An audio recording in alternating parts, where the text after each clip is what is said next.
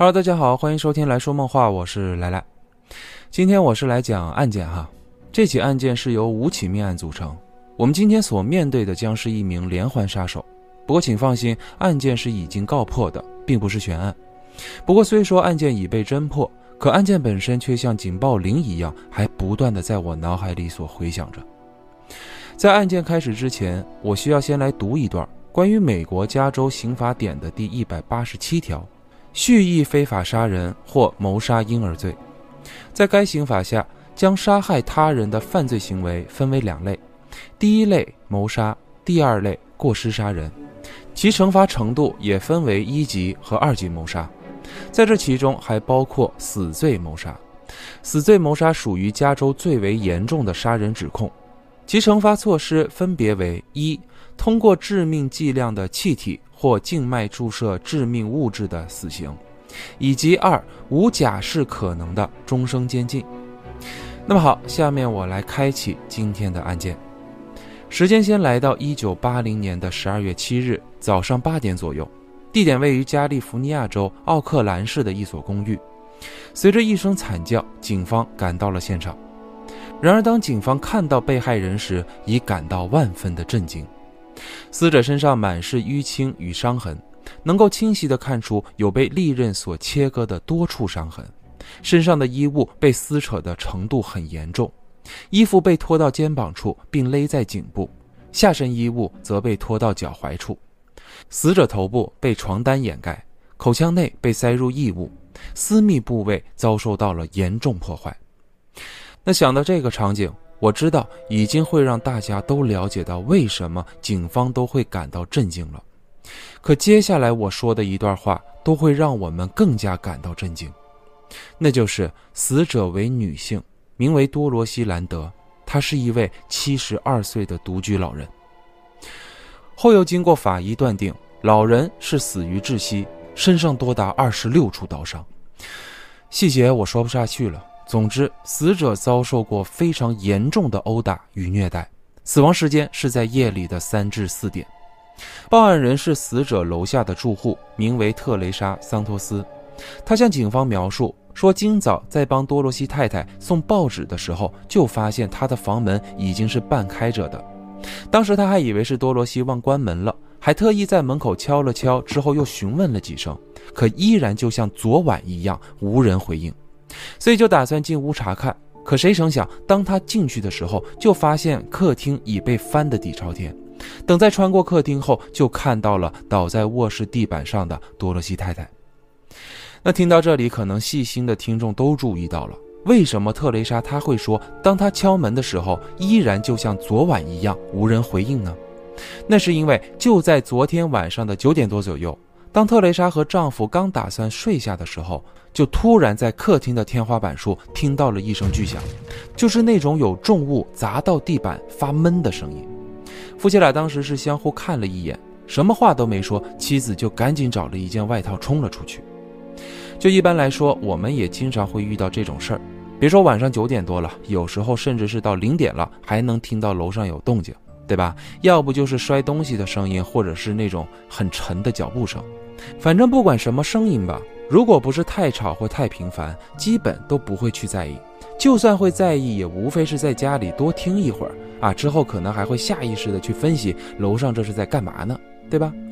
可我上面也介绍了，多罗西是一位独居老人，而特蕾莎他们夫妇俩心地非常善良，平时也都很照顾这位老人。此时听到这么一响，那还得了？你要知道，老人摔一跤那可是要命的，所以特蕾莎才这么着急地冲上去查看。可敲了几下房门后，却无人回应。特蕾莎当时还在门口喊了几句，还是没有响应。这下子就把她给吓坏了。她赶紧冲回家，就让丈夫赶紧往楼上打电话，可依然是没人接听。那丈夫那会儿也是有点坐不住了，都已经打算报警求助了。可就在这会儿，夫妻俩又隐约听到了楼上有些动静。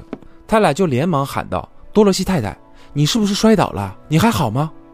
而这一次却终于得到了回应，透过天花板是听到了对方在说：“我没事儿。”这一下才让夫妻俩放心。不过细心的特蕾莎当时还是觉得哪里不对劲，不过具体什么地方不对，她也说不上来。反正，在得到回应后，夫妻俩也算是松了一口气，之后也就睡觉了。等到了隔天，特蕾莎是晨跑回来，刚好是赶上邮差来送报纸，于是他就把多罗西太太的那一份也一块领了。他想着趁着这个机会上楼去看看情况，可接下来就看到了不幸的这一幕，于是就赶紧报警了。目前可以推算的就是，昨晚那声巨响是被害人遇害的时期，也就是说，老人遭受到了长达六至七小时的非人对待。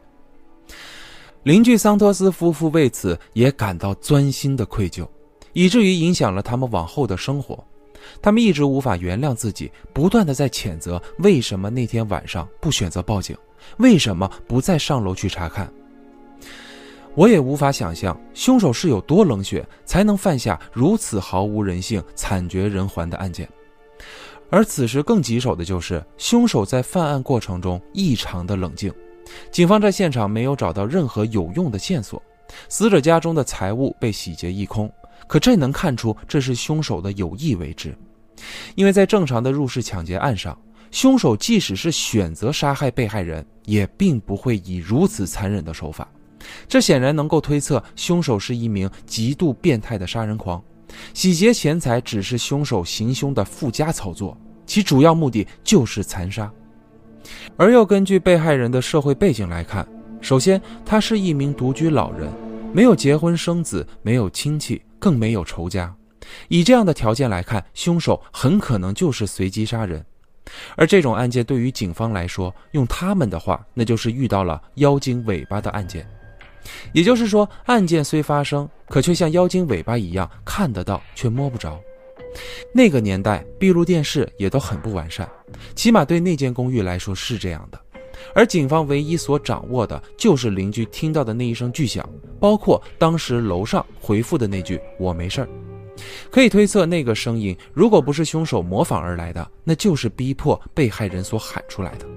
所以，这也就是为什么特蕾莎当时在听到那一声回复后，还是觉得不对劲的原因。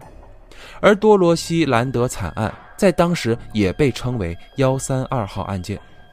那为什么该案件会被编号呢？这个编号又是谁去整理的呢？这是关键吗？是的，我想说的是，这个编号它很重要，整理案件编号的名单更为重要。如果不是这份名单的话，我想在多罗西·兰德的后面还会增加更多的受害人。那这是怎么一回事呢？这还要说说接下来所发生的事情。就在警方无从下手的时候，媒体也都介入了。在我以往讲述过的案情中，我们对于媒体的态度还是有好有坏的，对吧？总感觉它就是一把双刃剑。而这一次，很显然，媒体的利刃仿佛是亮出了有作用的那一面。在一九八一年一月十一日，也就是多罗西惨案发生的一个月后，当地媒体《奥克兰论坛报》就发表了一篇标题为《当谋杀与暴力已成为趋势》的文章。在这篇文章中，就列举出了在一九八零年期间所有未侦破的谋杀案。注意啊，这里单指的是未侦破的谋杀案，还不包括已侦破的或者是其他犯罪案件。那他罗列出了多少起呢？一共是一百四十五起。这只是这一年的记录。那上面分别将死者的信息以及遇害经过，包括警方公布的办案进程，都依次按照犯案时间进行排列。等这篇文章发表后，民众已是愤怒至极了。都在指责警方办案效率低，更加指责政府的不作为。那如果当这些都靠不住的时候，只能是依靠民间力量了。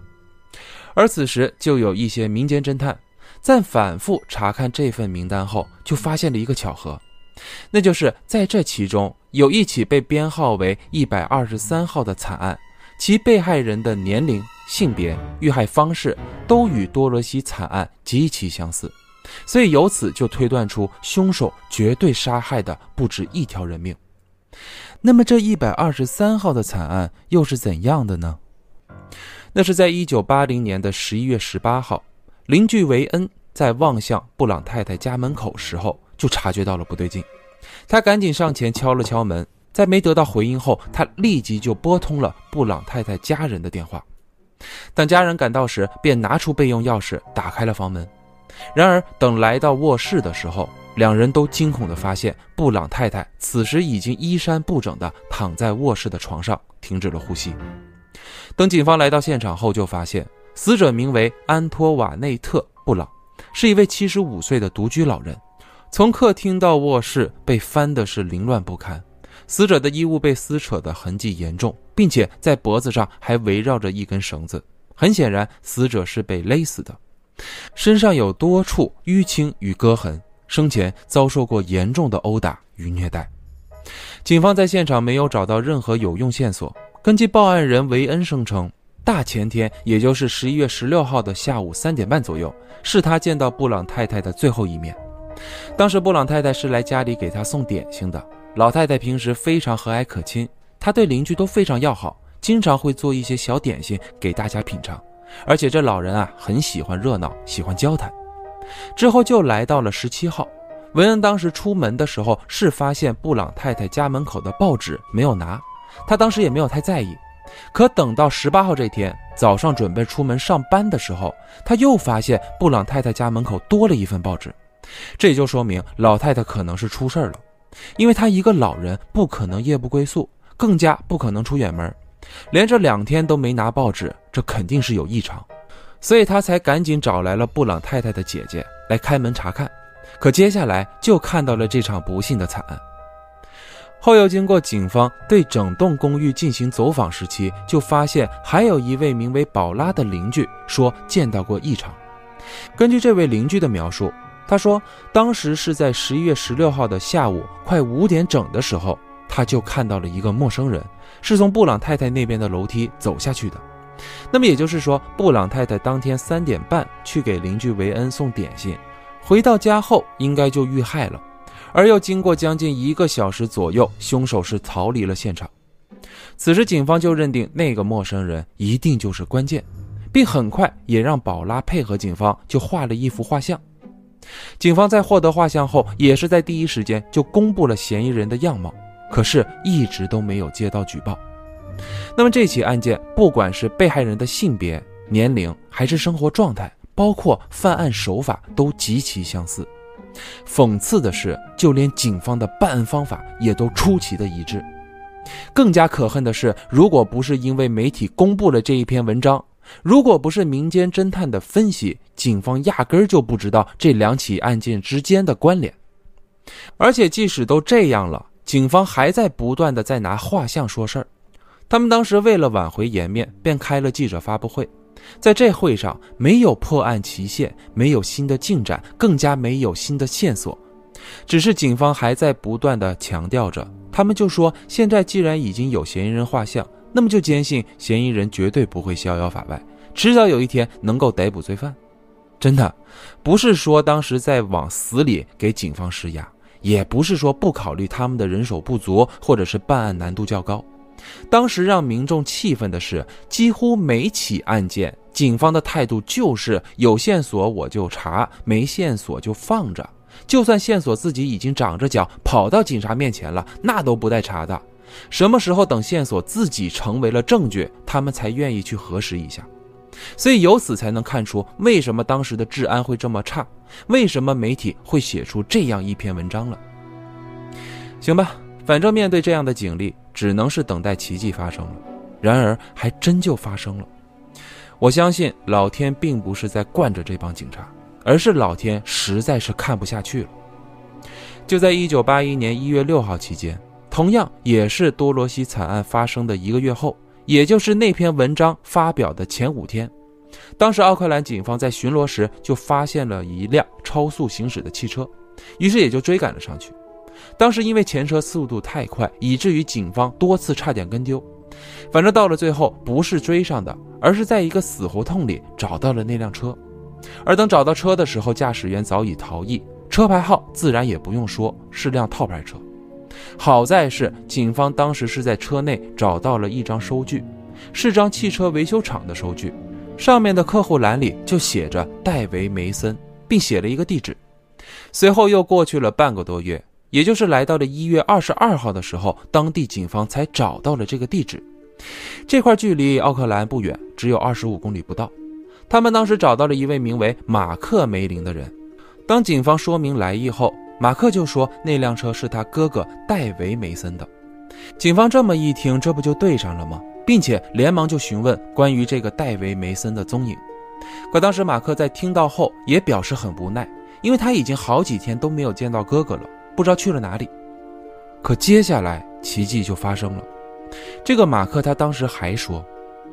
不过我哥在走之前给我留了一盘磁带，当时他还说了一些特别奇怪的话。他说如果自己有朝一日出事儿了，或者是死了，那么就让我一定要好好保管这盘磁带。于是就离开了，就好像和我告别一样。而当我拿到这盘磁带的时候，也一直在犹豫要不要去听，因为在那个磁带上面就写着关于我的罪行这一段话。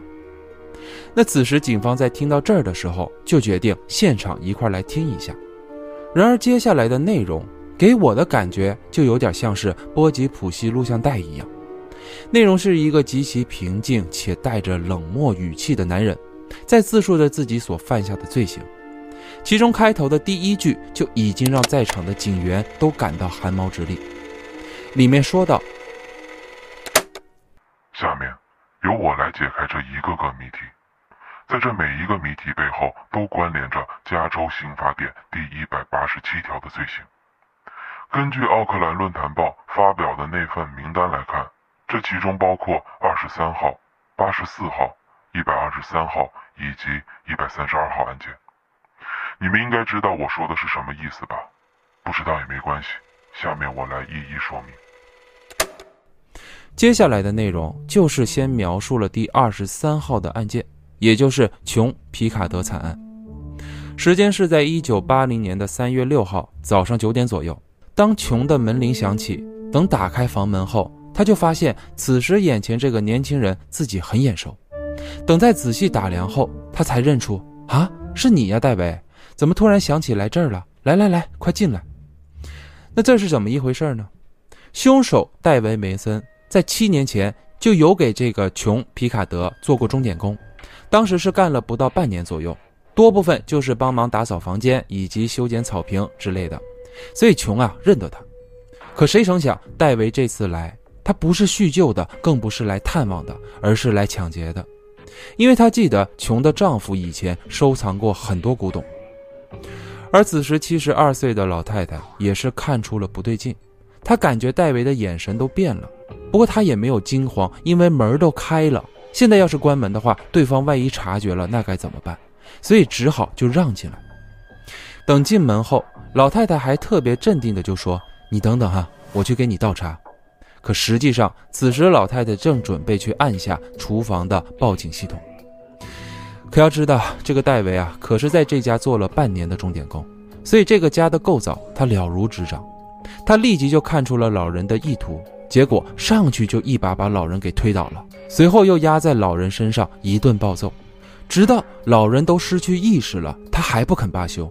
最后是随手拿了一个杯子将老人砸晕，随后他就开始翻箱倒柜搜刮着钱财。可就在中途，琼他却醒了，而老太太醒的第一句话说的就是：“你可以把值钱的都拿走，只求你能放过我。”可此时，戴维·梅森却冷漠地在老太太还没说完这句话的时候，就扯下了一旁的电话线，将其活活给勒死。而琼在他老伴走之后，也成为了独居老人。他的女儿每周会过去看他三到四次，一直是到了一九八零年的三月八号这天，女儿才看到早已倒地、冰冷僵硬的母亲。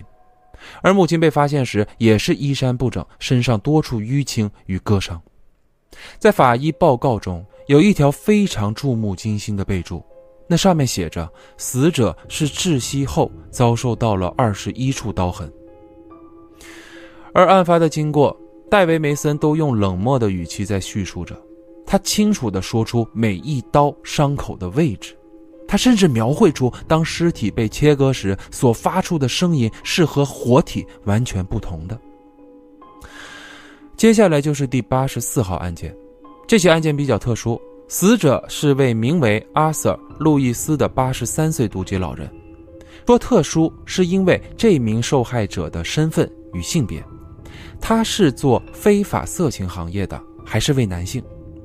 时间来到一九八零年的八月十八号中午十二点左右，此时阿 Sir 的门铃响了，打开门一看，一下子就认出了这是他的熟客，也就是戴维·梅森。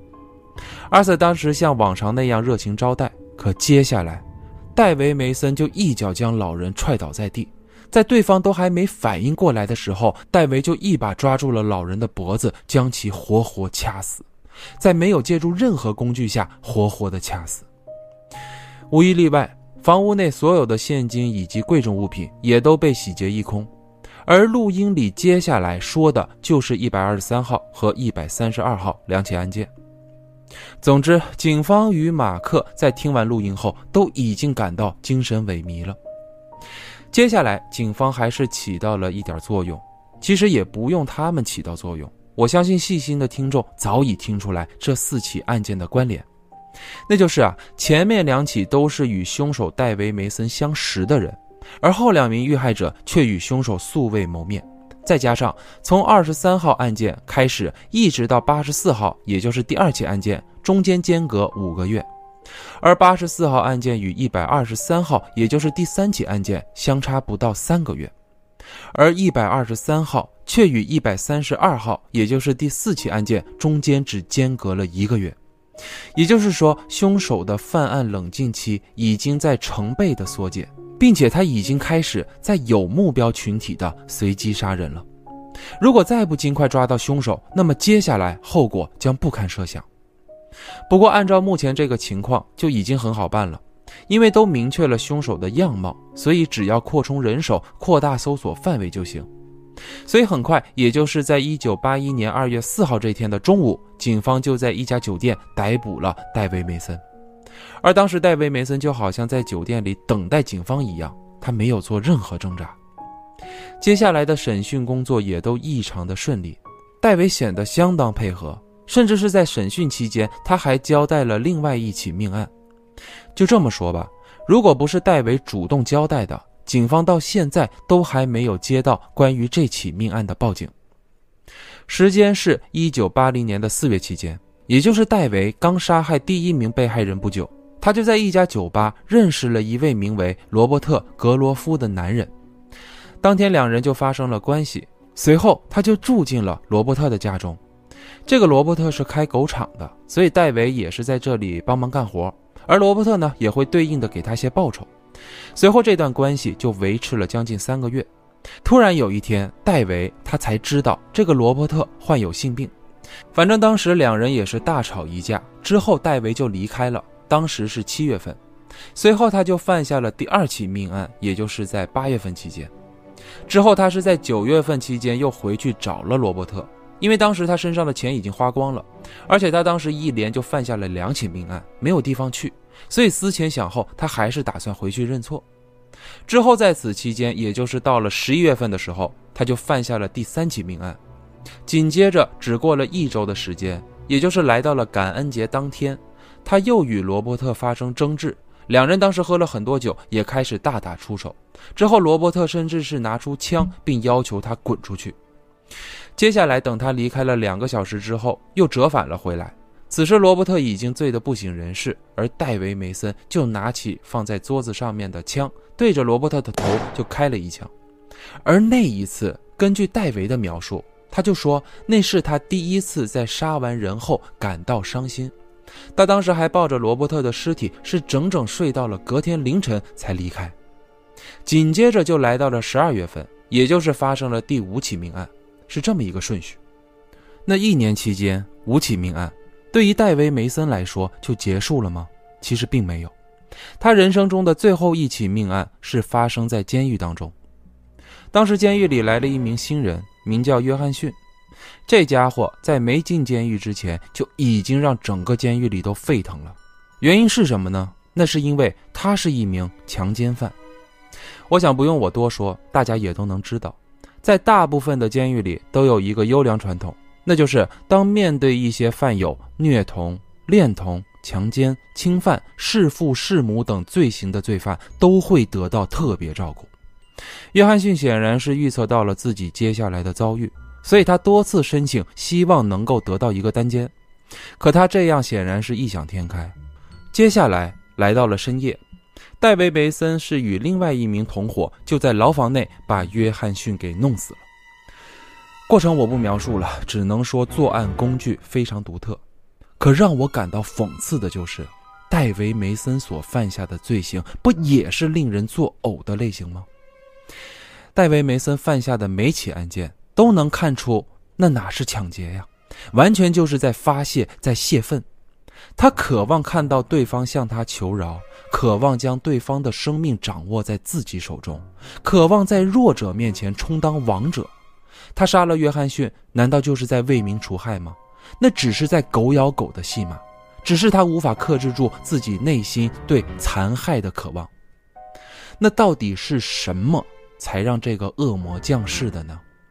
这其中离不开他的童年，一切的答案要回到他出生的那一天，也就是一九五六年的十二月二号。他是家中第四个孩子，也是第一个男孩，可他的到来完全就是他自己的噩梦。实际上，他的父母在怀上他时就厌恶至极，他母亲甚至想尽一切方法去流产，可最终戴维还是活了下来，而他的噩梦也就此打开了序幕。我不清楚他的父母到底是有多厌恶他，我只知道打他出生开始就遭受到了父母的毒打。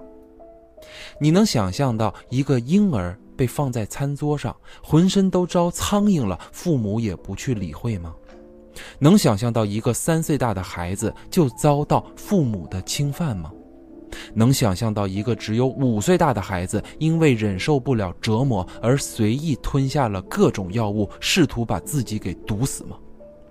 这都是戴维·梅森的童年。一个五岁大的孩子试图把自己给毒死，这是人世间该发生的事儿吗？而当他被邻居发现时，已经奄奄一息了。而父母却阻止邻居抢救，甚至是掏枪去威胁邻居不能报警，最后还是以强硬的手段给他催吐，之后还把他丢进了水桶里。而这一切，他的父母一丁点内疚都没有。等他八岁的时候，就已经患有精神失常的症状了。当他弟弟马克刚出生时，他甚至有好几次拿着美工刀就站在婴儿床的旁边一动不动。当他父母看到后，又是一顿暴打。从那以后，每一次父母准备要虐待他的时候，他都会自己先主动的去割伤自己。也是从那一刻开始，他就被关进了地下的储物室，吃喝拉撒全在那里面。而这一关就是关了六年，一直是到他十四岁那年，还不是被放出来的，而是他把房子给点着了，这才逃了出来。当他被逮捕的时候，也是第一次诉说了自己惨绝人寰的童年。那会儿他未成年，就被安排进了一家寄宿制的学校，其实也可以称为少年所。可这就结束了吗？并没有，反而是变本加厉。他在学校里被常年霸凌，被殴打都已经成为了新生报道的传统。不仅如此，他还被校工侵犯过。而当他选择信任老师，将这一切告诉老师后，得到的却又是谩骂与殴打，甚至是逼迫他跪在地上去舔牛奶。至此，他就再也不信任任何人，而内心也逐渐变得扭曲，心中那颗恶魔种子也早已根深叶茂。时间来到一九八四年的一月二十七日，此时戴维已在监狱内等候三年。针对他的审判也终于是开庭了。其实，在这之前就已经开庭过一次。由于他的行为过于残忍，陪审团当时就一致判决极刑。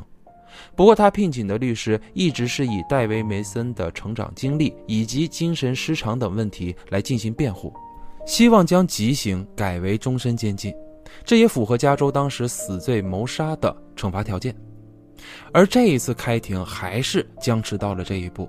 也是从这里开始，又僵持了整整九年，最后一直是到了一九九三年的六月期间，是戴维·梅森自己主动撤销了上诉请求，而当时法院在得到这一请求后，也是立即将行刑时间定在了一九九三年八月二十四号那天，因为已经僵持了十二年，法院也想赶紧有个结果，可这样当时戴维的律师就坐不住了。